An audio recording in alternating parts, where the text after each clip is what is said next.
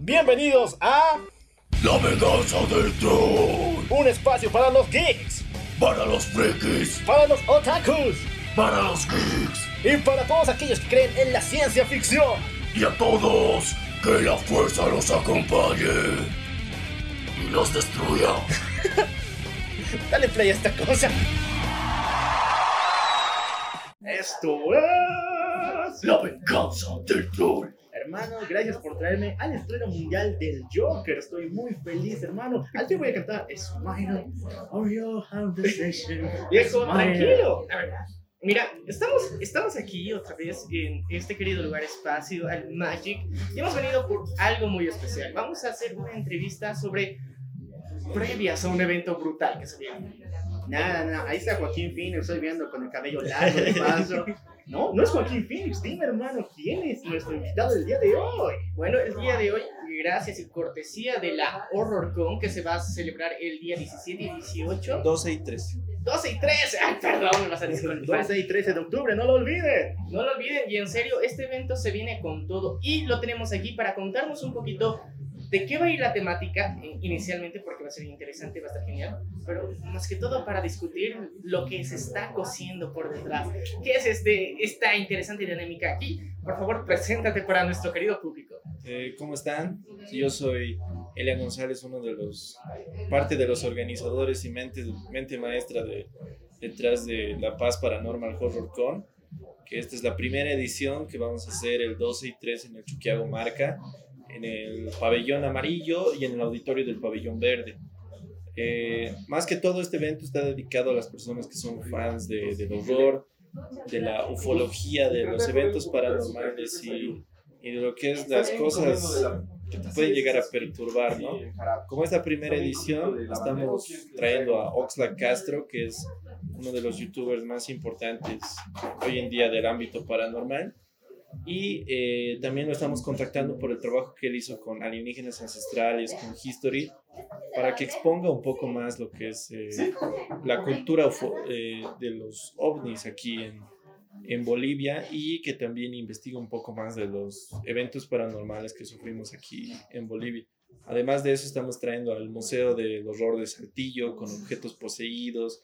Eh, también vamos a contar con la muñeca Anabel, no la original de la, de la, de la casa Warren, porque no podemos traer eso, no puede salir de esa casa.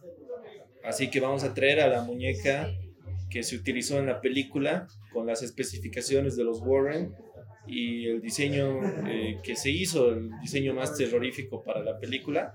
Y vamos a contar con el cuadro original que, según el, el dueño, posee a la monja, al espectro que, que, que posee a la monja en la película. Y vamos a contar con muchas actividades, patio de comidas, eh, concurso de cosplay de horror para adultos y niños. Y vamos a contar con stands dedicados a la venta de productos de horror, tatuajes, este, juego para niños y, y más, más que todo para que pasen un buen tiempo entre amigos, bueno, para los que tienen pareja. Y también es buena idea ir solo. Así que están todos invitados, chequen Facebook, Instagram con La Paz Paranormal Horror Con y vengan a, a perturbarse un, un buen fin de semana. Y bueno, nosotros ya tenemos entrada a este mega evento, ¿verdad? La venganza del troll va a ir a asustar a las personas dentro del programa. Así que muchachos, tienen que prepararse cada uno de ustedes porque en serio les va a encantar. Vamos a tener alguna dinámica sorpresa por ahícitos, así que están atentos. Tenemos que comentar que vamos a empezar el programa charlando de horror en todos los aspectos posibles. Porque, aunque no lo sepan, él... ah, Elian, Elian, disculpa hermano. Elian es un experto en horror, le encanta este mundo. Así que muchacho, nos comentabas detrás, detrás de todavía el podcast, nos comentabas que eres fan del horror japonés. Nosotros, admiramos a los japos por muchas cosas, por sus queridas waifus ricolinas, por todos esos personajes tan mórbidos que nos traen, pero leyendas de horror, leyendas en serio, esas que te hacen mover cada fibra de tu cuerpo y que no te dejan dormir por las noches, esas son precisamente las que nos vas a contar el día. Así que cuéntanos un poquito más. era principalmente Japón es conocido por su vasta variedad de leyendas eh, sobre los fantasmas, ¿no? ¿No? sobre los yokai, que ya, ya sea los eh, yokais mitológicos de la era feudal japonesa, hasta los yokais modernos, ¿no? Como la, la mujer que te encuentra en la calle y te pregunta si es linda o no. O si, y si le respondes que no, te corta la boca. Si le respondes que sí, igual te mata, ¿no? Pero yo creo que el horror más puro en Japón es de la mano del creador de, de lo mórbido allá, que es Junji Ito, que se los recomiendo mucho. eh, sus obras como Paradox, eh, historias cortas de terror que son unos 22 volúmenes, que son historias que al principio parecen tranquilas, pero después dices, ¿qué demonios estoy leyendo? ¿Qué acabo de comprar? ¿Qué acabo de encontrar en internet? Pero estas son historias que te puede llegar a cambiar la mentalidad. Es como los cuentos de Disney que al final tienen la moraleja.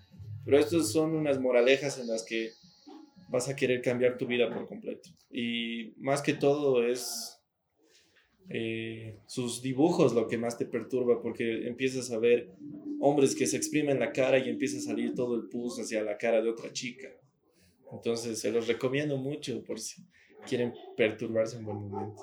Y bueno, recordemos que él también, junto con Guillermo del Toro y el gran Hideo, Ko- Ko- Ko- el gran Hideo Kojima, ellos participaron en la creación de la saga de Silent Hill. O sea, Eh, muy brutal. en sí, ellos iban a participar en lo que es el, este juego, aparte de la saga original, que es Silent Hills, que salió la demo, pero después se canceló. En sí, Hideo Kojima y Guillermo del Toro iban a crear el, el guion del juego y Junji Ito iba a ser parte de lo que es eh, los dibujos de los monstruos, de los espectros. Qué pena que no lo, no lo veamos, ¿no? No vinimos a quedar tristes, vinimos a quedar perturbados.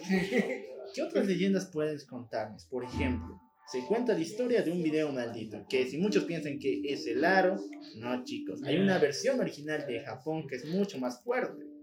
Eh, este, este, esta película es El Aro, ¿no? Es un remake o parece un reboot americano de la película original Ringu, que tiene muchas secuelas, pero los japoneses supieron, supieron cómo manejar el terror psicológico a otro nivel, ¿no? Es lo mismo que la película El Aro, solamente que un poco más, más estilizado para que empiece a perturbar a la gente y ellos supieron manejar la publicidad a un nivel máximo, porque ellos al vender los VHS, los DVDs, ponían el número de la película, y si llamabas al número te contestaba la mujer de la película.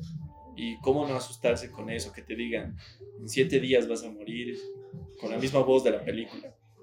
Fue una gran estrategia de marketing, y es por eso que Ringo ahora es una película de culto, o quizás una de las mejores películas japonesas de horror que existe, igualmente recomendado. Incluso recuerdo que el año pasado hubo la gran expectativa del crossover entre Hanako contra este, ese demonio de la maldición, que me acuerdo muy bien. Eh, Sayako, no, Sayako contra Hanako, ¿verdad? Se hizo varios crossovers con el aro, pero son tan pésimos que son buenos. Son Uh, ya, películas tan malas, pero son, son muy buenas. Bueno, a ver, ¿qué otra leyenda puedes contar? Venía a ver, alguna idea. Bueno, a ver, eh, dentro de la cultura japonesa se tiene este, este, este maravilloso mito de los demonios.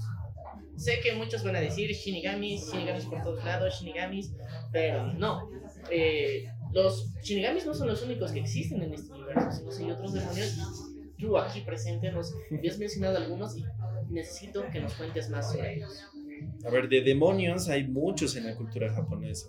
El más conocido creo es el demonio Hania, que tiene distintas interpretaciones, la gente se los tatúa sin saber el significado, pero lo más creíble es de que, como la película este, del 64, que trataba sobre una mujer que al encontrar a un samurái con la máscara Hania, se lo quita por creer que era un, un, un estafador. Hola. Eh, estoy aquí en una entrevista con Elisa. De hecho, la mamá.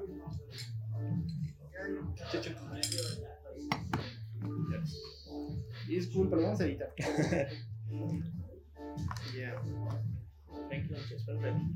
Ver, edítenlo desde el nombre de la película. Ay,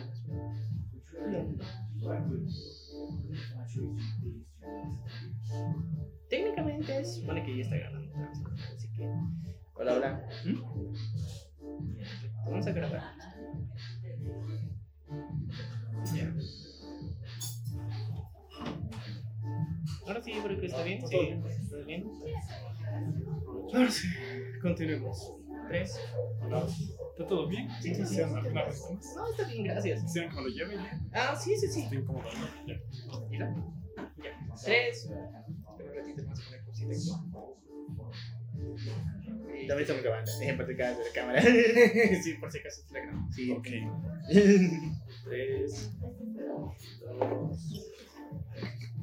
Todo más no. No, gracias. Y bueno, nos contaste acerca de demonios en la cultura japonesa. Y ya estábamos explicando un poco respecto de los yokai, más fantasmas. Pero existen muchos más entes en esta sociedad, ¿verdad? Háblanos acerca de ellos.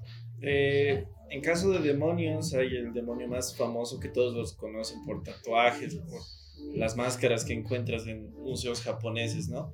Es la máscara Hania, que es un demonio sonriente, o ya sea un demonio triste.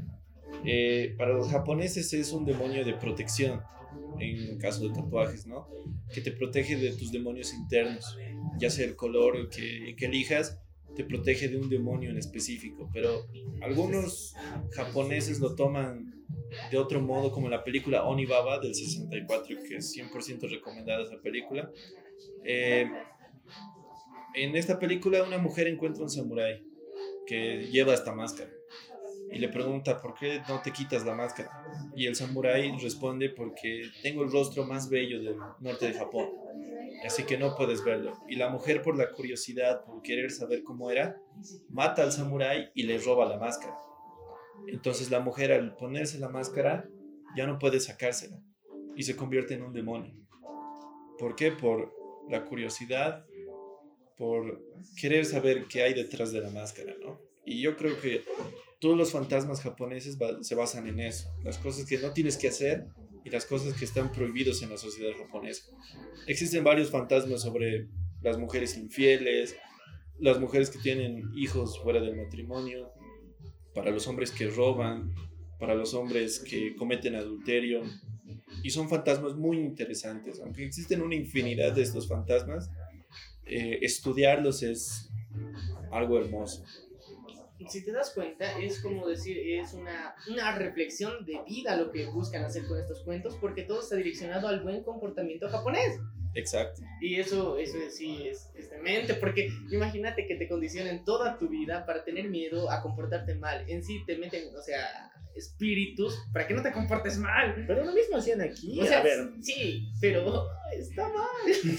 pero lo mismo hacen aquí a cada momento. Por ejemplo, tenemos las historias de el anchancho, el caricari, tantas historias que nos dicen que no seamos descuidados, no seamos mentirosos, no seamos ladrones. Siempre ha sido así. Por ejemplo, el coco es un gran referente de un moralismo que nos han impuesto los padres desde los ancestros, miren. Pero yo, yo, yo creo que Japón exagera demasiado. Porque... A ver, dinos el más exagerado que existe. Por ejemplo, aquí tenemos un montón de leyendas que nos dicen, no seas ladrón, no asesines, no tantos. Pero allá en Japón debe haber alguna así que exagera el volumen. A ver, cuéntanos el más curioso. Lo más extraño que escuché de extranjeros aquí en, Bolivia es de que no te debes cortar las uñas en la noche porque los demonios entran por tus dedos. Eso fue lo más extraño que escuché. También de que si ves un auto fúnebre pasar por la calle, tienes que cruzar los dedos o hacer algo con los dedos para que ningún familiar tuyo muera en- entre esos días, ¿no? Es algo muy extraño. Creo que son más exagerados que nosotros en esas cosas. Sí, tengo. Imagínate, no, no, no, eh, es que sí, te, te hacen poner más susceptibles, de verdad. Imagínate que tengan razón y que mucho tiempo ignorándolos y las cosas pasaban a tu alrededor y no sabías si razón. Exacto. No sé, me, me, me siento, me siento. Hay que tener cuidado con esas cosas. También existe esa leyenda de los monstruos. Por ejemplo, en Japón existe una gran leyenda acerca del mar que lo rodea, porque existen serpientes milenarias debajo de este, de tal tamaño e, y, ¿cómo se llama? envergadura que puede decirse, y muchos piensan, muchos eh, fanáticos de las leyendas, que la misma isla de Japón es el cuerpo de una de estas serpientes marinas. Hay, hay otro también relacionado a lo que es la, la guerra en Japón, el Gashadokuro, que es un esqueleto enorme que según los japoneses está hecho de huesos de los enemigos japoneses y que eh, era un enemigo en esas épocas, pero obviamente no existe, pero para contar a los niños de cómo era la guerra era algo, algo sorprendente. A ver, si es que no me equivoco, y yo sé que no, existe un lugar conocido como el pueblo de las muñecas, ¿verdad? En Japón. Es un lugar aban- casi abandonado donde solamente viven unos cuantos pobladores que son ancianos, pero por alguna razón en todas las casas y en las calles existen mu- muñecas de porcelana en cada parte.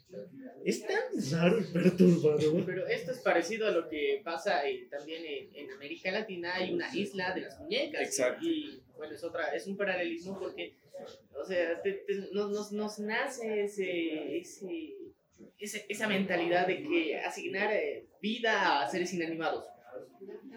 ¿Por qué? o sea, yo me cuestiono eso mucho ahorita porque, uno, la isla de las muñecas que hay en América Latina sí es, es- pero son muñecas de diferentes tipos, pero en Japón es de porcelana. Eh, ellos tienen un culto con, con toda esta madre de la porcelana, con la delicadeza que utilizan en su propia vajilla, toda la ornamentación que manejan siempre es guiado hacia una delicadeza, un cuidado, algo muy específico, pero un lugar que supuestamente está maldito por muñecas. Es un gran atractivo turístico. Pero yo escuché esa leyenda por el especie de remake de Junji Ito. Otra vez recomendar a Junji Ito. La historia del hipnotizador que era un hombre muy malo en un pueblo. Entonces alguien contrata un, un hipnotizador para que lo intente hacer bueno. Que intente dar regalos a las personas con todo su espíritu pero creo que la persona entiende mal y él empieza a hacer muñecos de madera. Y cada muñeco contiene un pedazo del, del alma de, de este señor. Entonces, cuando el señor muere, su hijo sigue haciendo los muñecos y empieza a repartirlos a los niños. Pero los niños no querían recibirlos porque ellos decían que en la noche cobraban vida. Entonces, llega un momento en el que el hijo de este señor eh, se harta de todo y hace despertar a los muñecos. Y empiezan a caminar por toda la ciudad aterrorizando a los ciudadanos. Wow, ¿quién te quiere Toy Story? Nadie tenemos historias como estas, ¿o no? A ver. Pero imagínate, se parecen mucho, muchas referencias a los Horcrux de Harry Potter. Sí. Imagínate, o sea, dejabas pedacitos de tu alma como una, como una maldición técnicamente, te desprendías de ti mismo porque te una persona ha hecho un mal trabajo, ha ilusionado para que regales tu alma de atroncitos y eso te hacía morir. Y es lo que le pasó al padre y su hijo dijo, nada, la madre. Mi padre no hizo esto en vano, así que vamos a conquistar la ciudad, perro. Sí, Exacto. buenísimo. Japón es extraño, es muy extraño. Bueno, tampoco, tampoco podemos quitar las leyendas urbanas, si es que podemos ya entrar en ese campo, pero ahora yo me voy a ir un poquito más abajo de China, porque hay una muy fuerte que es sobre la leyenda de la de Hello Kitty, la mujer que murió dentro del cuerpo de este enorme peluche. ¿Tú sabes la leyenda? Eh, no, Ah, bueno, supuestamente esta nos cuenta que una mujer fue capturada por una pandilla. Ya sea por préstamos u otra cosa, estos malditos la torturaron hasta tal punto que no quedó casi nada de ella y la cosieron el resto de su cuerpo dentro de un peluche gigante de Hello Kitty. Y una vez que la policía llegó, se dio de cuenta que el peluche pesaba mucho, lo abrió y... O sea, esas leyendas urbanas también son demasiado fuertes. Por ejemplo, tenemos en... vol- Volvamos a Japón. La del hospital japonés. el hospital japonés. Creo que todos la conocen por Dross, por el famoso video de la reportera que se perdió en el hospital japonés. En sí, muchos creen que es un tema elaborado para una película, pero no existe tal película. Entonces se puede crear verdad, pero hay muchos puntos que dicen las personas están preparados porque a la mujer que llamaron fue una actriz. Entonces después de que sucedió esto se la volvió a ver en otras películas, en otros medios. Además de que esto era en Reddit, eh, muchos decían de que en Japón no se usan esos trajes como la persona que apareció en el video. Y también de que eh, aparte de- del hospital, hay un, otro edificio al lado y tal vez entró alguien más o un actor entró desde ahí. Hay muchas cosas que creer, pero ese video de que da miedo Da mucho miedo. Mucho Búsquenlo, chicos, sigan YouTube hasta que sea tan mamón que lo quite. Muy mal, muy mal. Bueno, sigamos con esas leyendas urbanas de Japón. Y yo me voy al bosque de los suicidios. Uno de los lugares más importantes y claramente un atractivo turístico de Japón, aunque no se le permite la entrada a muchas personas ahí. Exacto. A ver, ¿qué escuchaste de este lugar? A lo que yo sabía, y últimamente es conocido por un problema con un youtuber, que no sé su nombre. El, este bosque, que no recuerdo el nombre, este bosque es conocido por ser el lugar especial para los suicidas, ¿no? Pero muchos exageraron de que es un lugar paranormal, que existen espectros, demonios, en tal lugar está enterrada gente ahí. Pero se explica mejor como el lugar más tranquilo, más aislado de la ciudad de Japón. Entonces la gente, al elegir estos lugares, decide quitarse la vida, ¿no? Pero hoy en día, a lo que yo sabía, de que el gobierno está poniendo regulaciones con esto, no, nadie puede entrar y si una persona decide, quitarse la vida ahí, todos los gastos de recoger el cadáver, limpiar la escena, todo va a su familia. Entonces sería una carga más suicidarse, ¿no? Ah, entonces, eh, sí, técnicamente es como para, para que las personas se lo replanteen, porque antes no era así. Exacto. Eh, lo que pasó con Logan Paul fue este, este youtuber que se hizo una, una bonita broma, entre comillas, pero fue muy pendeja la broma. Ayer sí lo tengo. Al sí, fue muy pendeja. Porque eh, dentro del bosque fingió que eh, mientras él hacía su blog, que estaba caminando por todo eso, se veía de fondo que una persona se estaba suicidando, como decir, y él lo seguía grabando y lo publicó el video tal cual. Él luego explicó que fue toda una broma. Pero esa broma escaló demasiado, porque muchas personas eran de, si has visto eso, si estabas tan cerca y no has hecho nada, ¿qué demonios te pasa como ser humano? Entonces, eh, su, su trampita clickbait. Estuvo de nada. muy mal. Entonces, eh, hasta, el, hasta el video no lo eliminó a la primera. O sea, todo, todo esto fue una controversia muy densa. Y yo creo que sí, fue un buen momento para que eh, las autoridades de Japón reflexionen y se den cuenta de que ya dejen de ser un atractivo turístico y que también las personas no se animen a, a suicidarse ahí precisamente. Y ¿qué, qué, noticias tan gratificantes encuentras con esto? Muchas gracias por el. Eh, yo creo que fue una broma de mal gusto, porque en Japón son sensibles a todo, esto, a todo esto. Pero aún así fue una mala broma porque hubo gente que se lo creyó. Que creo que denunciaron a él, lo, lo denunciaron. Sí, se le está haciendo un seguimiento y el proceso todavía no se ha terminado y le están planteando multas, diferentes multas, tanto como YouTube le- le está planteando todo esto y su monetización cayó y todo lo demás que puede ser YouTube, pero además leyes reales en Japón también por este tipo de bromas porque técnicamente está dañando la imagen de todo el país con. Es algo muy pésimo, ¿no? Que hagan estas cosas. Pero eh, como historia de terror estuvo bien. O algo para, para asustar estuvo bien, pero una muy mala idea. Una muy mala idea. Ojalá no pase otra vez.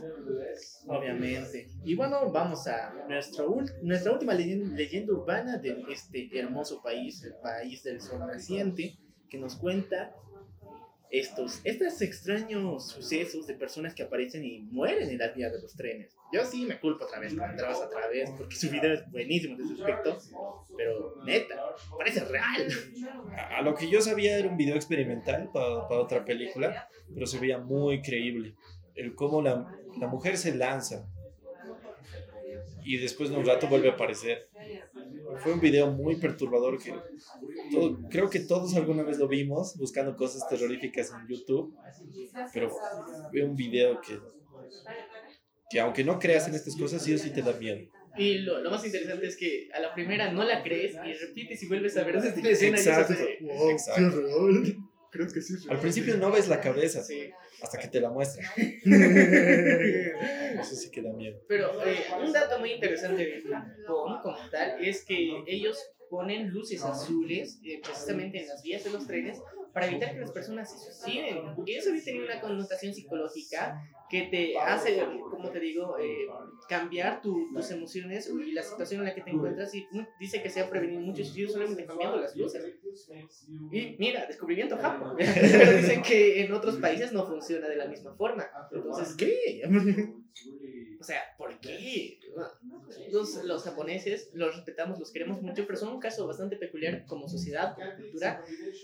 Qué bonito tener una persona que sea tan conocedora de esta cultura y que nos cuente esto, porque es necesario conocer desde otro punto de vista. Nosotros siempre estamos en el programa queriendo mostrar el lado kawaii, el lado bonito de, de, de Japón, eh, haciendo retos así muy, muy raritos, pero o sea, mostrarnos lo bonito, lo un poco perversillos que son, pero no lo enfermo. y que es bonito, es bonito llegar a este punto. Bueno, vamos a mudarnos directamente a nuestra hermosa Bolivia, porque aquí también han sucedido cosas que han llamado la atención del mundo entero, ¿verdad? Por ejemplo, aunque no lo sepan, Bolivia tiene un, una especie de récord por aparición de ovnis. Sí, chicos, somos uno de los países más visitados por estos marcianitos que vienen a, no sé. Y lo extraño es que aparecen cada vez que hay manifestaciones o actos de gran violencia. Supuestamente hallaron algunas fotos donde se encuentran estos objetos voladores no identificados en la revolución del, en la revolución de contra las dictaduras o incluso en la guerra del gas. ¿Tú qué opinas? Bueno, yo me declaro un ignorante de, de los temas aquí en nuestro país, pero de eso de que somos un país lleno de actividad ovni, eso sí, porque alienígenas ancestrales, History, vinieron a hacer seguimiento aquí a Tiwanaku, encontraron cosas geniales, en el lago Titicaca también, con cercanías a Perú encontraron muchas cosas, creo que últimamente hubo la historia de un chofer que le sacó la foto a un ovni en pleno camino, pues resultó ser mentira, pero es sorprendente, ¿no? Como algunas personas... Yo, yo tengo una teoría de que de unas 10 personas que ven objetos extraños, al menos unos 2 o 3 son verdaderos. Y los demás son puras luces, algo en la montaña así que confundieron, pero al menos 3 son objetos no identificados. Pero quién sabe. Pero e- es interesante cómo podemos llegar a un punto conspiranoico. Y, y sabes, hemos llegado a este punto porque vamos a ver este evento del Paranormal Horror Con que precisamente va a abordar esto. Va a abordar estos temas que son más de nuestro contexto, de nuestra cotidianidad. ¿Cómo es cotidianidad? Cotidianidad. Cotidianidad. Repítame. Cotidianidad. cotidianidad. Y aquí vamos a ver un poquito cómo en manos de expertos nos van a contar su experiencia y por ejemplo Osta, como nos mencionabas como primicia por ustedes muchachos, va a venir a hacer una investigación. Una investigación. A ver, cuéntanos, tú, tú tienes las primicias aquí, nosotros no podemos dar detalles específicos, tú, tú lo sabes. Cuando contactamos a Oxlack, eh, él ya hizo una investigación aquí en Bolivia, pero creo que no vino al país, sino siguió el seguimiento con material que le enviaron de respecto a Tiwanaku, ¿no? Pero el momento en que contactamos a Oxlack, él se mostró totalmente interesado en lo que es la investigación ovni eh, en Tiwanaku, pero presenciando él mismo, ¿no? ya no haciendo caso a lo que dijo Jaime Maussan y otras personas, sino él presenciarlo, todo lo que son los monolitos, reliquias ovnis y todas esas cosas. Y él tiene una exposición especial para ambos días del evento, eh, no va a ser solo uno. Eh, va a explicar lo mismo ambos días, con mucho material eh, real, material verificado por ufólogos expertos en el tema, y eh, tal vez nos haga cambiar un poco la percepción de cómo es nuestro país con, con la actividad ovni. Eh, también va a explicar algunos temas ya desmentidos de, de otros países, como eh, el tema de los ovnis durante el tsunami en Japón, eh, durante los terremotos en Chile y todas esas cosas. Eh, como él, su especialidad es desmentir temas, también va a venir a desmentir algunas cosas que hemos creído aquí. Ay, mi corazón. Bueno, técnicamente nos va a romper el corazón, pero al mismo tiempo nos va a dar la certeza de cosas que sí son reales y cosas que, bueno, vivimos engañados mucho tiempo aquí. Bueno, yo creo que gracias a ti y posiblemente haya una posibilidad de entrevistarlo a él. Así que estamos felices, estamos, estamos emocionados. Vamos a manejar la posibilidad de presentarlo en todos los medios. Todo esto no depende de nosotros, sino de Oxlack. Está dispuesto a aparecer en, en todas partes, pero vamos a hacer lo posible para traerlo. Para que esté la venganza del troll también. Así que Muchas gracias por, por, por- darnos est- esta información que sé que a muchos de nuestros seguidores que, que están en Bolivia les va a interesar porque a veces conocer de nuestro mismo contexto, o sea, conocemos de todo el mundo a veces los hechos paranormales, pero de aquí a veces no- nos queda un poquito, ¿será cierto? Se estarán inventando por seguir moda, pero ahora pues, va a venir un experto a decirnos. Exactamente, así que chicos que nos siguen, si son fanáticos de Oslac, pues díganle en los comentarios que la venganza del troll quiere entrevistarlo, quiere conocerlo, ¿no? Claro que sí, nosotros ya saben, siempre vamos a estar metiendo aquí nuestras preguntillas, esas que a veces no, no, no salen siempre, esas, esas medio raras, medio densas. Vamos a llegar a ese punto justamente ahora. ¿Es hora de la mazmorra? Es hora de ¿Canto la mazmorra. canción? Sí. Bienvenido a la mazmorra del troll. ok, fuera de lo paranormal, fuera de ese ámbito, nuestro querido amigo Elian. Elian. Suena medio alien. Sí, una exnovia me decía así. Nuestro querido amigo eh. Elian va a mostrarnos su otra faceta, porque aunque no me la crean, y vamos a empezar ya con cómics, él es un fanático de DC, ¿verdad? Sí, soy, me declaro fan de la línea Vértigo de DC. No al 100%, pero mi juventud fue marcada por cómics como Hellblazer, V for Vendetta, Sadman y aparte de Vértigo, El Cuervo. Así que me gusta lo, lo oscuro. Y por eso, precisamente, gracias por contarnos un poquito de este lado, Japo, porque en serio necesitamos un experto que nos cuente, alguien que esté estudiando esto constantemente. Pero ahora sí, vamos a entrar en esta mazmorra y queremos que, primeramente, nos digas cuál fue ese, ese llamamiento hacia este mundo oscuro. ¿Fue en los cómics, o fue con las películas, o fue por algún cuento raro que a veces te escuchas de niño, o sea, que, que te llama la atención y que quieres buscar lo oscuro? Yo creo que fue cuando tenía unos 6 o 7 años, ahora tengo 19. eh, mi mamá era, es muy fan de las películas. Entonces ella constantemente compraba películas, ya sea en VHS, en DVD o en VCD, que ya no existe. Eh, ella ha comprado películas clásicas, como por ejemplo El Resplandor, El bebé de Rosemary, Poltergeist. Y recuerdo lo primero que vi que me llamó la atención fue Historias de la Cripta, toda la primera temporada. Eh, creo que eso fue el llamamiento a lo que es el horror, también a, a buscar cómics de horror, pero sobre todo videojuegos de horror, que me enamoré por completo de, de todo eso. No solo del horror, sino de, de, de muchas cosas en los cómics, en los videojuegos, en las películas. Y creo que ya se ha hecho una parte fundamental de mí. Precisamente tenemos otra primicia aquí muy genial, que para el año tú vas a estar encargado de traer toda la temática que va a ser el Horror Con, que va a ser la segunda versión. Entonces, ¿qué- o sea, tú, tú ya tienes un material preparado que nos has estado dando unas pequeñas pinceladas o vistazos. Así que, a ver, ¿nos puedes dar algo más? Unos cuantos vistazos para el próximo año, chicos, no se lo pierdan. en sí, este evento es el primero, es una, como un piloto, digamos, como un episodio piloto. Eh, estamos trayendo a lo que nos han solicitado, al Museo de Saltillo, a Oxlack, eh, el traje del Demogorgon, a Anabel, a la monja, lo que está de moda, ¿no? Pero en una idea principal eh, se barajó la posibilidad de traer actores de películas clásicas como películas nuevas. Se barajó traer a Elvira, la dama de la oscuridad, que en Los Simpsons se le llama Bubirela, ¿no? eh, al actor que hace a John Kramer en Saw, que todos lo conocemos por, por, por Jigsaw. Y eh, una, idea mía, una idea mía era traer a Hideo Kojima, ¿no? por lo de Death Stranding, pero por cuestiones de tiempo, por cuestiones de logística, eh, no se pudo. Pero eh, si el evento va bien, este primer volumen, el próximo año se va a manejar un evento to- todavía mucho más grande. Ya no vamos a ocupar un pabellón. La idea es ocupar todo y eh, ambientarlo como una temática de circo embrujado, un circo de, lleno de zombies, de sirenas, de brujas y todas esas cosas. Y no es por adelantar mucho, pero estamos barajando la posibilidad de traer a Dross, a- al amo del horror en YouTube, y barajando la posibilidad de traer un actor de alguna serie fana- famosa de horror de estos días que con 9.99 la puedes ver.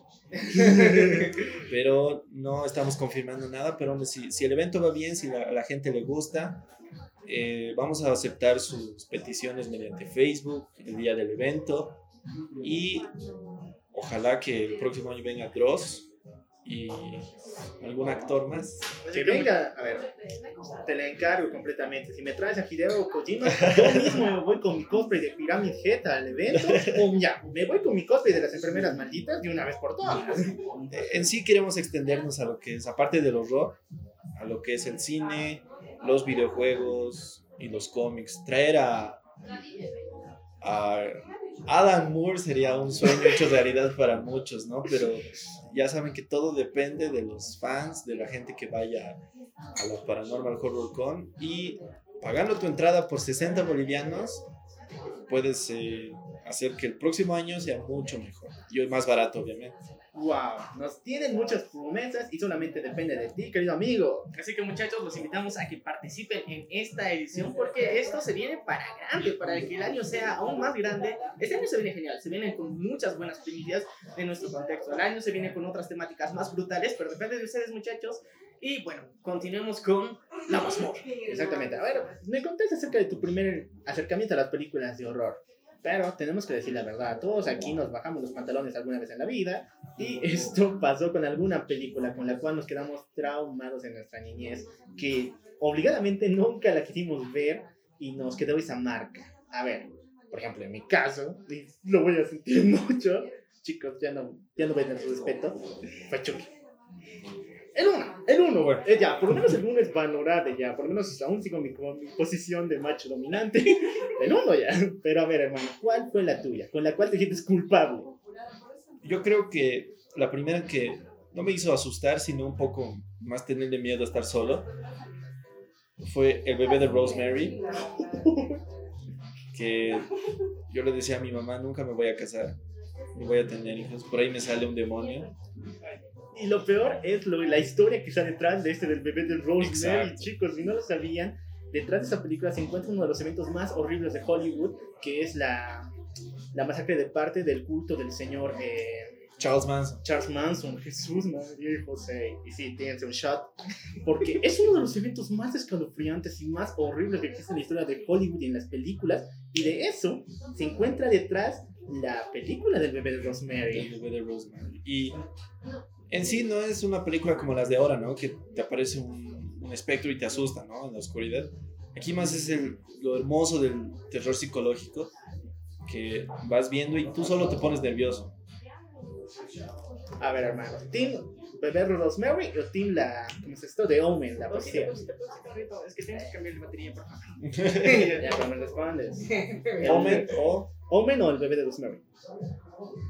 A ver, lo voy a pensar. Ah, ya. Que ambas son No, la antigua. El ¿La, primer de- la del 73 Sí. o la remake? No, la primera, porque la del remake es un asco. Le han, metido- le han puesto más gore, pero nada que ver. De Omen las dos primeras, la 3 no me ha gustado porque el cuate es grande, ¿no? Sí. Pero... Mucha, muy difícil. Hay un cómic que explora igual el mismo caso, así, o sea, ¿qué pasaría si el anticristo creciera? Se llama eh, dos. espera, eh, American Jesus. A ver, léela de ¿No es de American Jesus? Sí, ¿No hay otro que es vampiro también? No, no. Ocha, tengo que checar. Ya, pero checa el American Jesus, muy buena. Hemos hablado de eso en el programa incluso. Y bueno, a ver, todos nos sentimos culpables, pero ahora te tengo que decir. ¿Team The Omen, o sea, la profecía, o el bebé de Rosemary? Todos tenemos que madurar. Yo creo que Omen, pero la 2 le gana por poquito al bebé de Rosemary. Uh, palabras brutales, chicos. Pero la 2, la 2. Bueno, sigamos con esa cultura de terror. Vamos a entrar en el directo de los slasher. Dime cuál es tu slasher favorito. Halloween, la primera de Halloween. Michael Myers. Michael Myers. Bueno, yo era Jason, Jason por siempre. Jason es mi papi, o sea, muy bueno el tipo. Aquí en Media nunca nos ha dicho el slasher favorito. Eh, depende, es que, mira, si, si te pones a pensar de, de cómo estos asesinos son más, más eh, crueles y pensativos, es que yo te digo, el, el de Matanza en Texas da más miedo. Sí, Sí. eso bien dicho. Da más Sí. miedo, obviamente sientes cómo te persigue, cómo de repente aparece. Es que es como una alerta de seguridad que de repente se está encendiendo la motosierra y vos te. ¡Corre, perra! Eh, tengo una recomendación para un buen slasher, que algunos lo conocen. Eh, se, le, can- se le llama El Campamento del Horror. Eh, se grabó en el 80 y algo y el final es uno de los más terroríficos para los fans. No, voy a, no quiero dar spoilers, pero te confunde y mucho. ¿En qué Demasiado. sentido? A ver, ¿Te hace la- repensar tu sexualidad o hace pensar el futuro de tu vida? las dos cosas. Pero, Oh. la- o sea, la película cuenta de una chica que está en el campamento, ¿no? Pero al final te das cuenta de que no es una chica. Era un niño disfrazado de mujer para asesinar a todos, pero ya alerta de spoiler, en el final se ve la cabeza de una mujer con un cuerpo de una bestia y de un hombre. Es muy confuso el final, pero es uno de los mejores finales que existen. ¿Me lo repites el título, por favor? Aquí, fans, ten- tenemos que buscar esta, esta joya. En inglés se le llama Sleepaway Camp y en español se le llama Campamento del Horror. O Campamento Sangriento. porque- Bueno, vamos a pasar ahora. Sigamos en el rumbo del terror, ¿no? Me está agradando esta charla, la primera vez que la tenemos. Cómics, cómics de horror. ¿Cuál es tu favorito? En sí, para mí los más terroríficos son los de Junji Ito. Otra vez recomendando a Junji Ito. Eh, él no es bueno continuando historias, pero en algunos mangas que encuentras de él te perturban. Eh, hay historias buenas, hay historias malas, pero sus gráficos, sus ilustraciones son perfectas. En cuestión de cómics americanos, eh, recomiendo mucho lo que es Historias de la Cripta, que sus versiones en cómics son geniales. Y a Elvira, que es... Ahora ya tiene setenta y tantos años, pero yo me hubiera casado con ella, ¿no? Pero los cómics de Elvira son a la vez divertidos, pero a la vez un poco tenebrosos, ¿no? Son cómics clásicos. Hoy en día no sé si hay muchos cómics de horror. Bueno, chicos, ya lo saben. Buscan los cómics de Elvira, la dama de la oscuridad, ¿verdad? Sí. La dama de la oscuridad. Todo el mundo tiene una waifu que pasa de 100 años. La mía es Michelle Pfeiffer. que un día me voy a casar con ella. Espérame, Michelle. Vamos directamente a juegos de terror. Y ahora, voy a prim- empezar primero con lo más, con lo que la gente quiere saber. ¿Le entendiste a Outlast, Outlast 2?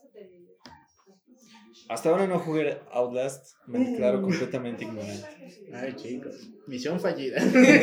Pero dentro de este mundo del horror hay uno que es especial, especial en nuestro programa, especial en nuestra página, especial para nosotros. De hecho, nos sentimos más bien como los, la antorcha cada vez que se habla de este juego, que no es tanto de horror, sino más bien es psicológico, pero aunque no me la creas, viene un en un empaque completamente diferente. ¿Has escuchado de Doki Doki Literature Club? No. Ah, Ok, ¿saben que es un simulador de citas? Oh, ya sé qué esperar de eso. Ah, ya. Es un simulador de citas, o sea, donde te hacen preguntas, te pones sí, no, sí, no. Pero al final pasa algo muy perturbador y pasa mucho más fuerte la experiencia del terror si es que juegas en tu computadora y con el internet habilitado. Porque estamos hablando de este, de este juego que el Team Salvato es precisamente los, los que han, han hecho posible este juego. Que realmente es perturbamadres a más no poder. Y siempre que tenemos una entrevista lo recomendamos. Muchas personas lo desconocen, otras han escuchado, pero no se han animado a Jorge, jugarlo. Jorge se jugaba. Sí, Jorge sí jugó, pero la mayoría le, le tiene como decir recelo. Te animamos a que lo hagas porque es, es como una deuda que tienes con el mundo jugar eso, porque parece tan cute que, que no crees lo que va a pasar ahí, pero es necesario. No te vamos a dar spoilers porque aquí nuestro querido local, señor spoilers, eh, vamos a callarnos un ratillo, pero te lo recomendamos que lo juegues. Recuerda Doki Doki Literature Club. Y de hecho tenemos un capítulo aquí en el canal, bueno, aquí en la página, que habla acerca de lo que hubo detrás de este juego, porque su creador es tan sinvergüenza, tan increíble, que nos puso una teoría conspiranoica dentro del juego. Sí. Así que ya lo saben, si quieren saber mucho más del proyecto Libitina y todo lo oscuro que hay, entonces chequen ese capítulo. Sí. Te- Chéquenlo porque está en nuestro playlist en Spotify y en todas las plataformas, Apple Podcasts, iVoox eh, y en muchas más. Entonces simplemente des- deslicen y ahí está Toki Doki Proyecto Libitina donde desvelamos un poco, o sea, más allá del final del juego, vemos que hay algo más allá que está pendiente todavía. Nosotros no, no lo hemos yo- le- logrado descubrir, pero imagínate, a ese nivel llega un juego de simulador de citas. Bueno, volvamos con nuestro querido amigo. Primer juego de terror. Y hablamos de los antiguos. Ah, Puede valer la, la Nintendo 64, el Super NES, las maquinitas. Eh, yo recuerdo mi primer juego de horror cuando tenía mi Super Nintendo, Viernes 3. Uh, dame esos cinco, hermano. Y si no lo saben, chicos, ese es uno de los juegos más difíciles que Sí, existe en la es- historia. Muy difícil y uno de los peores finales que existe. Ah, Pero es- el que marcó así mi, mi vida fue Clock Tower para la PlayStation 1. Mm, A ver, cuéntanos un poco más, hermano. Estos tiene support para Super Nintendo, del cual Super Nintendo es mejor, pero trata sobre una casa embrujada en la cual tú eres una chica y te persigue un hombre con tijeras y tienes que escapar. Con solo la primicia ya te piensas cómo será, ¿no? Pero la versión de Super Nintendo es mejor porque sientes esa sensación de claustrofobia porque tú solo manejas un cursor en el que tienes que cliquear en el armario para ocultarte. Y si no lo apretas a tiempo ya te matan, ¿no? Sientes la claustrofobia de ser rápido, de ser inteligente, pero es un muy buen juego. Wow. La de Super Nintendo 100% recomendada. Eh, ¿Nos puedes repetir el nombre? Clock Tower, ¿verdad? Clock Tower. Clock Tower, chicos, no la tienen que perder de vista. Búsquenlo lo más rápido posible. Quieren vivir una experiencia completamente sobrenatural. Y bueno, para consolas modernas, ¿cuál nos recomendarías? ¿Cuál es el que marcó tu vida? Yo soy más un retro, retro gamer. Muy bien. El juego que más recomiendo es para la PlayStation 2, la amada PlayStation 2. Es un juego japonés llamado Kuon. Búsquenlo, es muy raro conseguir en original, pero en pirata lo pueden descargar sin problema. Es Kuon. El juego es como Silent Hill. Tienes que ir caminando, caminando y caminando hasta encontrar cosas. Pero el juego es 100% terror puro. Terror puro. Se los recomiendo mucho. Entonces tú eres fan de los videojuegos de culto. Sí. Wow. Wow. Estas sorpresas me encantan. Igual, ¿has probado alguna vez el Eternal Darkness para Nintendo 64? Casi me mato con Eternal Darkness. Chicos, en serio, si parecía que Viernes 3 es difícil, este juego, bueno, es un poquito más fácil, pero tienen que tener nervios de acero. Ese tipo de juegos, no sé, nos odian, creo, los desarrolladores, pero. no- cuando juegas Resident Evil, el 1, el 2 y el 3 por primera vez, ¿por qué un control así? ¿Por qué se mueven así? a mi parecer, le da una, una especie de atmósfera claustrofóbica al videojuego. Hasta el 3, porque desde el 4 para adelante, nada que. No, hasta el 7 por lo menos. Una supervivencia más densa, pero mientras tanto los primeros tres sí son terror. Son terror puro. Recomendaciones aquí. Y bueno, volvamos al, al meollo del asunto. Resident Evil, ¿cuál te pareció el mejor?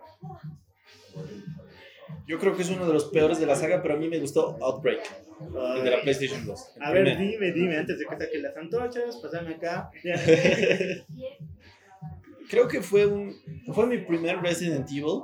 Después ya jugué el 2 y el 3. Y aparte de, un personaje que no recuerdo el nombre, pero era un policía, todo musculoso, eh, yo dije, eh, tengo que seguir jugando Resident Evil. Entonces busqué en, en el internet de esa época cuál era el mejor Resident Evil. Y obviamente compré el 2 y el 3 y me encantaron. Y un pecado capital que estoy pagando es nunca jugué, nunca jugué Resident Evil 4, Bueno, no te, pero no- tengo que jugar. no te perdiste de mucho, porque de hecho la mecánica cambia mucho, ya está más enfocada en la acción, más con disparos. Incluso cuando de una la superarma ya eres un dios en el juego, ya no vale el terror, no. Pero, digamos, si te gusta eh, Left 4 Dead, eh, tipo ese estilo, entonces te van a encantar juego. nivel 4. Pero también eh, Nemesis. Uh, O sea, e- es como decir el, el- uno de los jefes más jodidos en la vida, con el que tienes pesadillas, en el que el, si, si tu mouse no se ha roto jugando contra él. Peleando contra el Nemesis. O la escena en la que sale de la ventana. Oh. Lo peor de Nemesis es que te aparece en todas partes. En todas partes. No sabes cuándo aparece, pero. Sí o sí te saca un susto.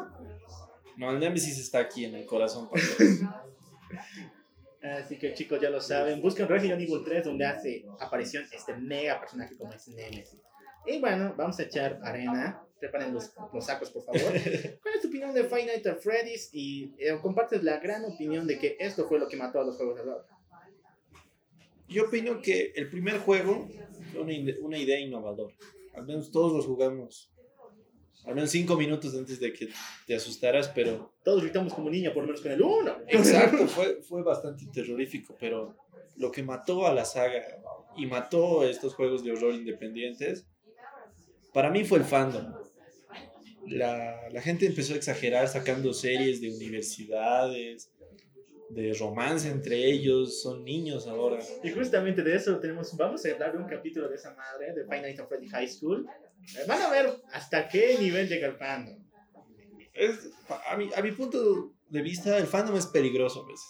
Llega a ser enfermo de eso. Llega a ser demasiado enfermo. Si, si los fans de Star Trek hablan Klingon, lo cual es bueno, ¿Qué no harán los de Five Nights at Freddy's?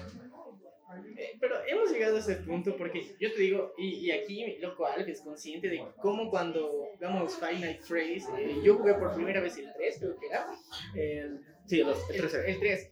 Eh, en la primera vez que jugué, sobreviví cinco noches seguidas al hilo y ahí era chistoso porque todos, digamos, se, se asustaban. Yo cinco noches al hilo ya había terminado y era de, oye, qué interesante juego, pero es raro porque eh, según yo la, la mecánica no era tan complicada como me la habían pintado, o sea, en las conversaciones que he tenido, decían que era más, más fregado. Y yo era de, pero ¿qué tan difícil puede ser? Y, y yo te digo, hasta donde me, me han comentado, eh, he recibido de que el 3 es más fácil. Y de, por eso has pasado tan rápido. Y eras de, ¿en serio? ¿En serio? Pero todos estos juegos, digamos, de la nueva ola, en la que ya, por ejemplo, los animatrónicos, en este caso, digamos, son, son los personajes, han, han generado que dejemos de lado y pongamos en un lugar muy vulnerable a, los, a, las cosas físicas sí. Porque Annabelle, por ejemplo, digamos, es un objeto físico que supuestamente cobra vida. eh, vemos robots que cobran vida, los animatrónicos. Yo siento que a veces se pierde mucho de, de la esencia de la maldad humana real. Y, y es un punto que en muchos juegos, eh, por ejemplo, eh, no sé si has jugado este juego, pero es para Android, se llama Limbo, eh, donde es muy interesante porque es tétrico y técnicamente te, te muestra en un, en un panorama adicional en el limbo, precisamente, en este universo entre el cielo y el infierno, donde tienes que pasar por criaturas y te pone tenso. O sea, técnicamente su historia es muy triste. No hay que decirlo, es muy triste la historia. Pero te, te, te, pone tenso y no es de terror, es de suspenso técnicamente, pero es buena. Y ahí juega con tus sentimientos, tus emociones, todo esto. Y yo creo que es. ¿Cómo es tu panorama así personal de, de las películas, juegos de terror, todo esto que se enfocan ya más en objetos y no en las personas, que somos los con problemas de verdad? Hablando de actualidad. Sí. Yo creo que hay, hay muchas películas que copian a otras, ¿no? Annabelle es una copia de Chucky, no hay que negar. Eh, pero yo creo que hay que saber utilizar tu, lo que tienes, ¿no? Por ejemplo, una película no es una mesa maldita, tienes que saber utilizar la mesa para que, para que dé miedo. No, no, sol- no simplemente es que la mesa te salte en la oscuridad y todas esas cosas. No, a mi punto de vista, el terror está decayendo poco a poco con películas muy genéricas, como El Conjuro, La Llorona, eh, no sé, el de... Cuando estaba de moda el Charlie Charlie. Ah, también. Fue un Incluso muy- actividad paranormal. Exacto, fue una muy buena estrategia de marketing, pero la película fue pésima. Sí. Entonces, hay que saber utilizar esas cosas, ¿no? A mi punto de vista, el mejor horror es el clásico. ¿Por qué? Son tan malas esas películas que son buenas. Son- hay que decirlo. O sea, ves los cables al- sujetando al fantasma, ¿no? Ves la marioneta. Pero si has vivido esa época, obviamente daba miedo, ¿no? Por eso el exorcista aún da miedo hasta hoy en día. porque se ve demasiado real. Es que lo- los mismos elementos que tenían las películas eran orgánicos, o sea, se, se, se trabajaba, no era pantalla verde como muchas películas que ahorita ven, no sé, no quiero mencionar ninguna. Termina con Ya, Pero también con eso. Sí, termina con eso. Así que eh, es- son otras teorías muy, muy loquillas, pero yo creo que hay que poner en punto. No sé si has visto El legado del diablo. Esta película que al menos en lo personal eh, hace un giro en el terror actual. Te la recomiendo, no quiero dar spoilers, pero el, el final, en lo personal, no, no me lo planteaba tal cual. Te daba pistas, pero no te lo esperas tal cual. O sea, la historia parece como la típica de una posesión o de que una persona con paranoia, pero realmente es un suspenso y medio horror. Te la recomendamos. La voy a checar. Pero a mi parecer, eh, eso lo tenía en la cabeza hace rato. Es una muy mala idea extender toda una saga de una sola película que es buena. Por ejemplo, Rec, creo que tiene 10 o 12 películas, no estoy Sí. seguro. Sí, chicos, y vean, la primera es re buena, la Es Rec, buena, pero desde el Rec. 2 para adelante ya todo se va al caño.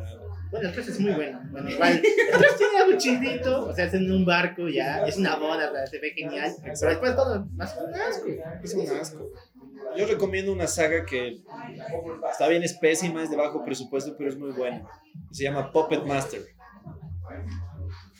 ¿No la vieron? Me suena, me suena, pero. La recomiendo, es una muy buena película de bajo presupuesto, pero la saga entera es buena, es muy buena, continúa la historia, no hay agujeros de guion, es muy buena, aunque no te asusta, es muy interesante. Es un slasher, así que Ok, aquí es una mano de saga. ¿ya? bueno, yo personalmente siempre para asustarme, ya he perdido un poco de enfoque a esto del screen, o sea, de los jump scare, donde te sale y ya no es divertido, ya no es ni siquiera aterrador, algunas veces sí, pero no funciona ya. Y en mi caso siempre me ha agarrado más ese estilo de que te agarra, te agarra, te da un problema tras problema tras problema y te dicen, esa es la solución y ¡guau! exacto. Por ejemplo, recomiendo esta película que no es de terror, es de suspenso, pero Dios, por esto, por esta película es la que Leonardo DiCaprio debió haber ganado un Oscar y muchos más. ¿Por qué? Se llama La Isla Maldita y es, Dios, una belleza. Es una gran Una película. gran película en todo sentido. Yo creo que debería haber más películas psicológicas así, ¿no? Por ejemplo, Joker pinta hacer algo psicológico, ¿no? Porque está in- inspirado en Taxi Driver y en El Rey de la Comedia de Scorsese, ¿no? Y el hombre que ríe un poco. El hombre que ríe. Eh, yo creo que debería haber más películas así para que vayas al cine y te pongas a pensar sobre tu vida. Tal vez acabar con tu vida, pero tal vez cambiar el giro, ¿no? Como eh, a mí me cambió esta película, no es de terror. Ella, la del la del tipo que se enamora de la inteligencia artificial, Ay, con Scarlett Johansson, ¿verdad? Su voz Sí, su voz. con Joaquín Phoenix. ¡Ah, Hablando de- justamente! hablando de- de Joaquín Phoenix. Es una película que me cambió y salí del cine así pensando, estoy solo, vamos por unas chicas. No, en serio, tienen que ver esa película, 100% real, si quieren encontrar voces suculentas. Y Joaquín Phoenix, o sea, dupla perfecta. Actorazo, actorazo. Y vayan a ver Joker. Justamente estábamos hablando de eso comiendo. ¿Cuáles son tus expectativas de esa película? Veamos, vamos saliendo un poco del terror, hablemos directamente de Joker, porque eres un fanático de DC. ¿Qué es lo que esperas de esa película? Yo estoy emocionado porque para mí con los trailers ya como que... Al, al principio la gente decía, no, iba a ser como Jared Leto, un Joker pésimo, que iba a pasar poco tiempo. Pero se soltaron fotos, se soltaron trailers, teasers, y ya como que te atrajo más. Pero eh, me encanta la idea de que no es una película de superhéroes. Es una película totalmente oscura, depresiva, psicológica. Eh, escuché reviews sin spoilers, pero creo que no está hecha para las personas que no son eh, analíticas con el cine, con las series, ¿no? Porque a mí me dijeron que es una película muy agobiante, muy lenta, pero para algunas personas era una obra de, de arte por lo, por lo cruda, lo oscura que es. Y obviamente esperar de Joaquín Phoenix una actuación así, yo digo que él se va para el ganador del Oscar el próximo año. Exactamente, queda Robert Downey Jr. ni 8 No. cuartos. Joaquín Phoenix. Joaquín Phoenix, aunque Robert Downey Jr. también se lo merece por casi 11 años de Marvel, Pero por morir, no pues. No por Marvel, tal vez por Chaplin. Tal vez por eso ya. Exacto, pero Por eso se le merece, pero sí. Nah, pero yo digo que entre Heath Ledger y Joaquin Phoenix no hay por qué comparar. Los dos son los mejores Jokers que han existido. Y el peor, Jared Leto. Todos de acuerdo, eh, consenso. Todos de acuerdo que Jared Leto es el peor Joker. Bueno, yo quería decir esto antes de. Bueno, después de haber visto la película, justamente voy a ir a verla el viernes, pero no hay que igualar a los dos porque son diferentes contextos. Si lo ves en un estado de que Joaquín Phoenix está metido en un mundo mucho más realista que fue el de Dark Knight, te vas a darte cuenta de que hay empatía con el espectador. Mientras tanto, con el de Heath Ledger, sí hay un poco, pero es más dedicada a la acción. O sea, Batman, en una película tan increíble, llena de acción y bombas, es diferente contexto, no hay que comparar a ninguno de los dos. Ambos son excelentes. Muy buenos actores. Pero a mi parecer, Nolan hizo un buen trabajo con el Joker porque no se parecía a ningún Joker. Y creo después aparecieron cómics que retrataban al mismo. Y no estoy seguro si Heath Ledger tomó inspiración de algunos cómics, aparte de la broma asesina, ¿no? Eh, también la de Joker de Azarero. Joker, que el arte es hermoso en Sí. ese cómic, pero yo creo que lo de Heath Ledger era más sobre un psicópata.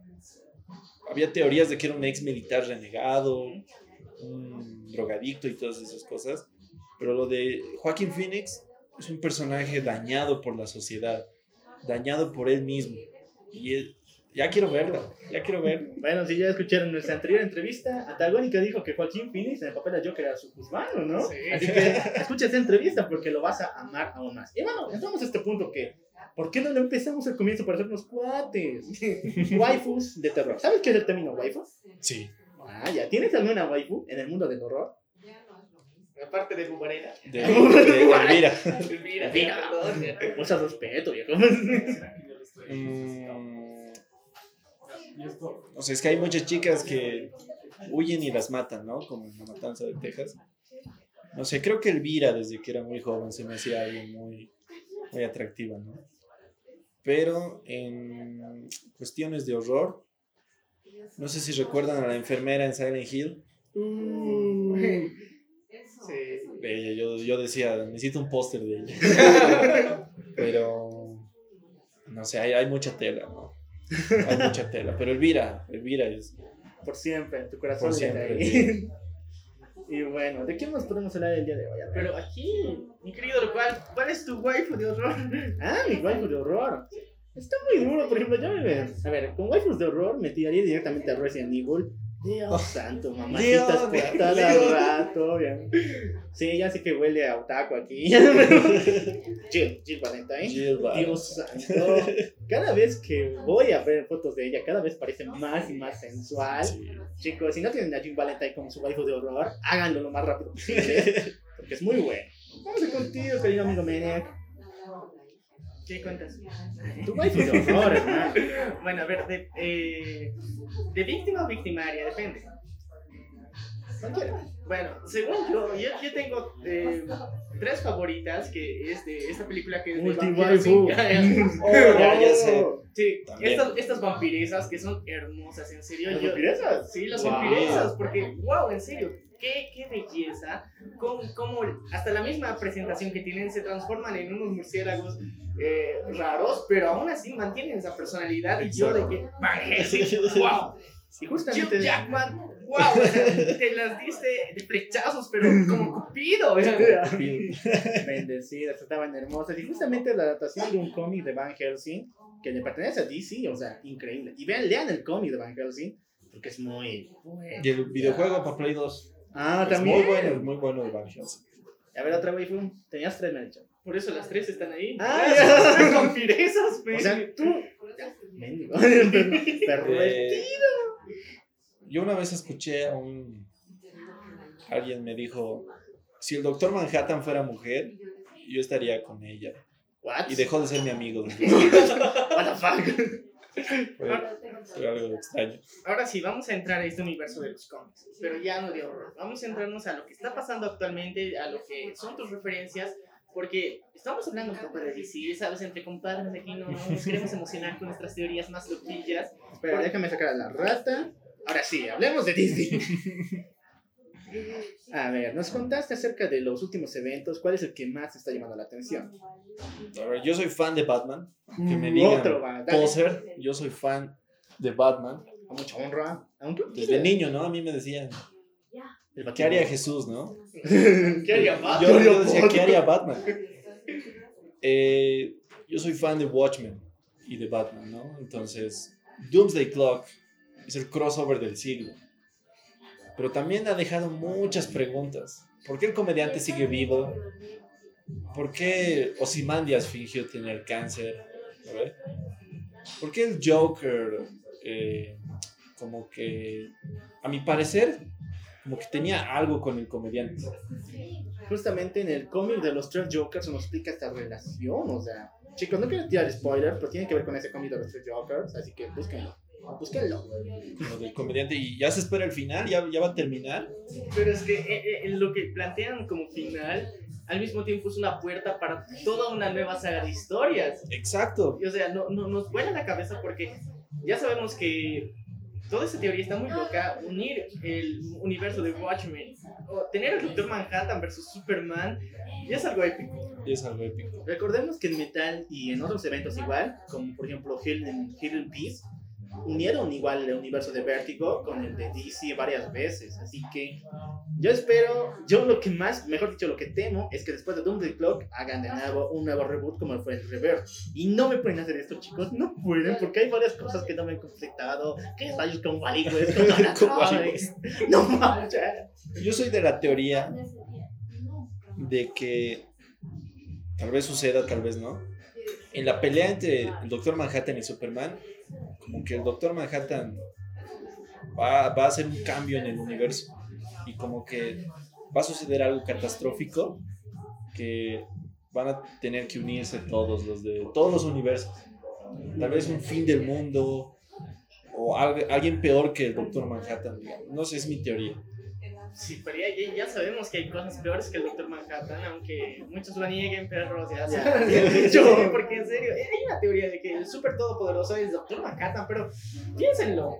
Técnicamente es un humano que gracias a un experimento se ha vuelto así. Exacto. O sea, no tiene superpoderes 100% reales, simplemente es un cambio en su anatomía. Pero hay personas que sí controlan las micropartículas, de verdad son seres no, más monstruosos, aunque algunos se ven muy bien, pero aún así son brutales. Así que eh, ahorita lo que parece la pelea del siglo puede terminar en el evento del milenio. Imagínate que se haga una, una brecha entre los universos. Así que algo que ni, ni nosotros podemos imaginar sucede. Algo, alguien peor que el Doctor Manhattan. Veo que empieza con Super y acaba con Boy Prime. Necesito mi Super Boy Prime. Justo yo me encantan las teorías. No sé si recuerdan esa época de Infinity War. Había muy poca información. Se sacaron miles de teorías de que los X-Men iban a aparecer, los cuatro fantásticos. a aparecer, Daredevil, De el Daredevil. universo de Netflix. Hasta escuché de que iban a hacer un crossover con DC, que Thanos iba a abrir la brecha entre ambos universos. Hubo miles de teorías, pero una me llamó mucho la atención de que Infinity War sucede, se hace una guerra horrible.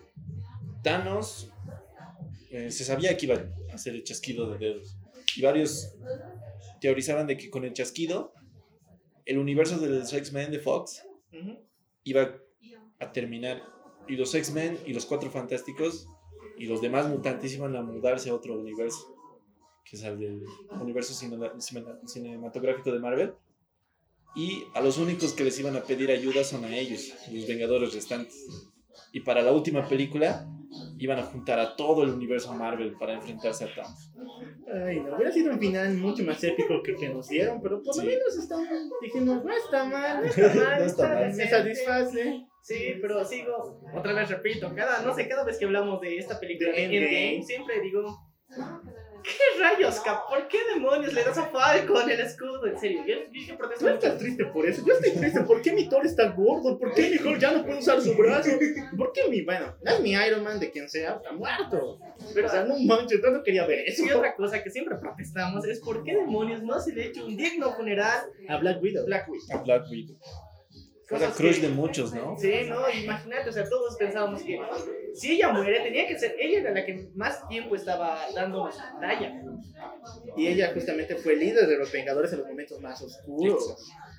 Así que, Disney, me tienes, me tienes varias cosas. Yo soy, varias cosas. yo soy de la idea de que ella nos salvó a todos. Sí, Ella, ella nos salvó a todos porque sin ella no hubiéramos, bueno, no hubieran peleado y no hubieran matado a Thanos. Así que ella es la heroína. Oscar para Scarlett sí, Johansson. Oscar para Scarlett. Johansson. Y bueno, se viene una peli también de ella, así que bueno, Va a estar estamos medio complacidos con eso, pero hubiéramos querido que se le rinda un tributo en esa peli.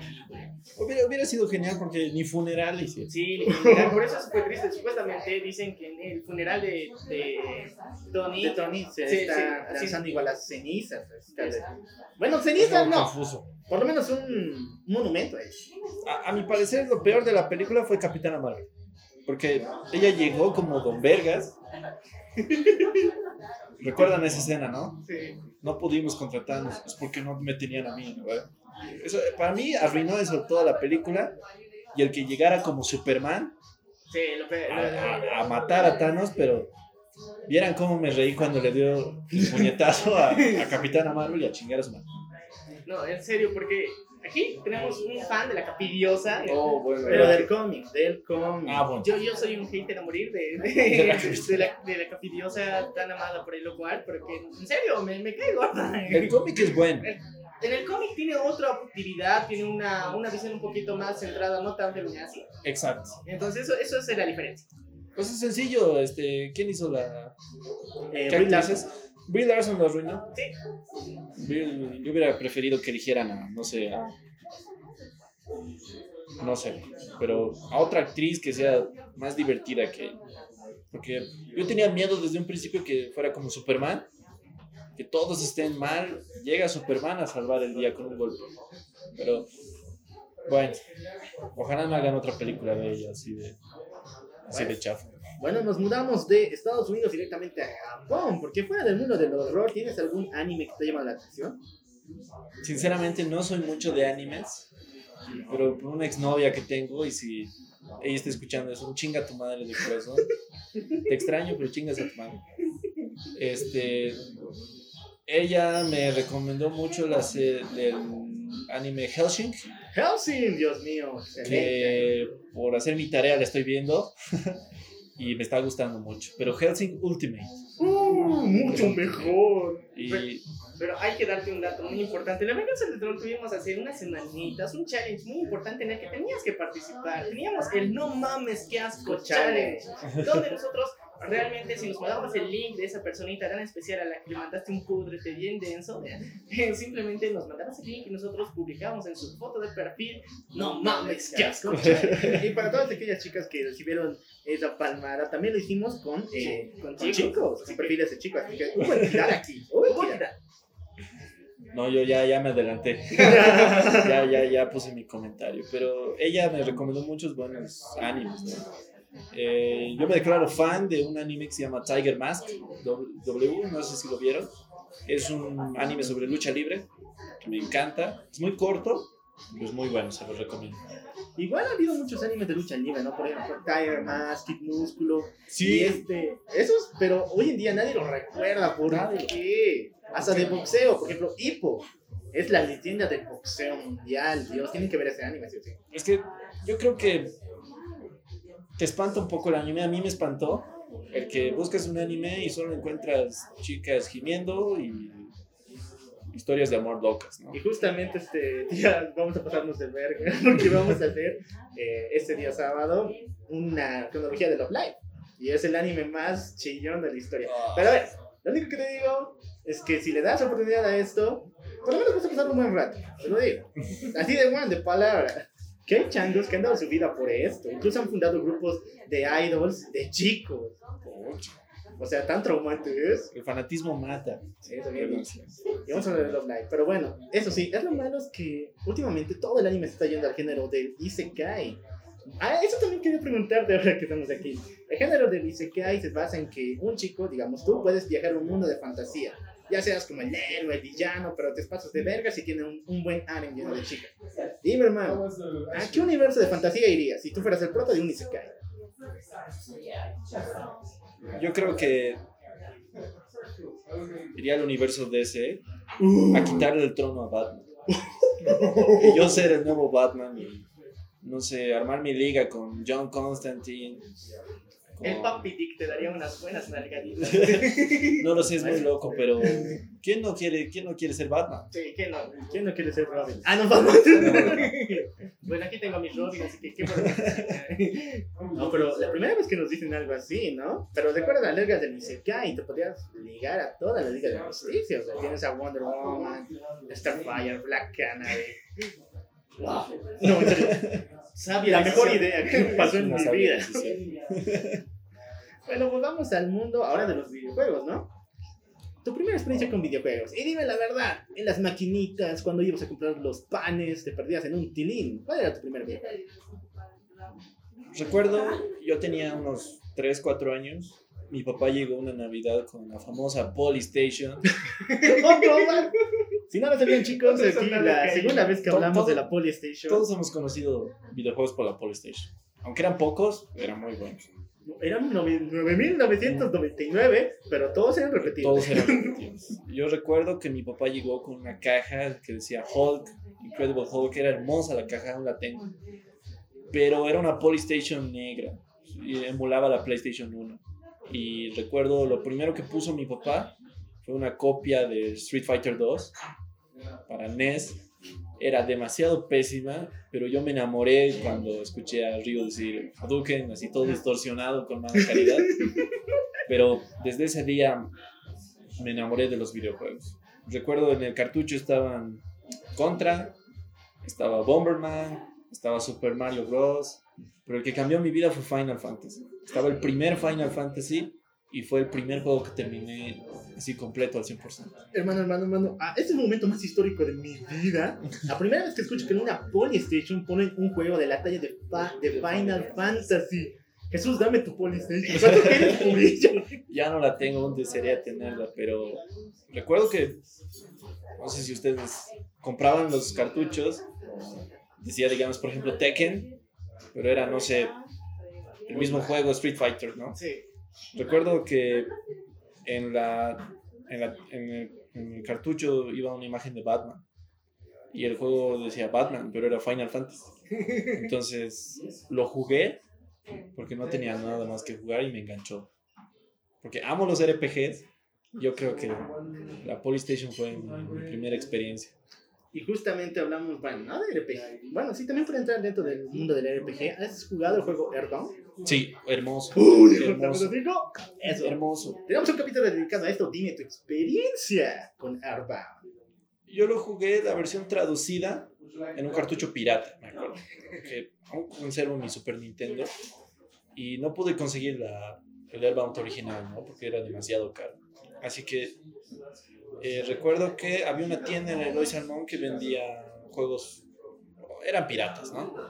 Y yo compré Airbound por unos 30 pesos y era la versión en español. Entonces jugué y me enamoré por completo cuando jugué contra Gigas, dije, yo nací para esto. Y lo jugué, rejugué y ya son tres veces que lo terminé porque creo que es un juego único. Ni el Mother 2 ni el Mother 3 le igualan a lo primero de Airbound. Dios santo, en serio, mil veces hemos dicho que este juego es el papi de los juegos indie. Sí. Y podemos decir un gran referente de los RPG en toda regla.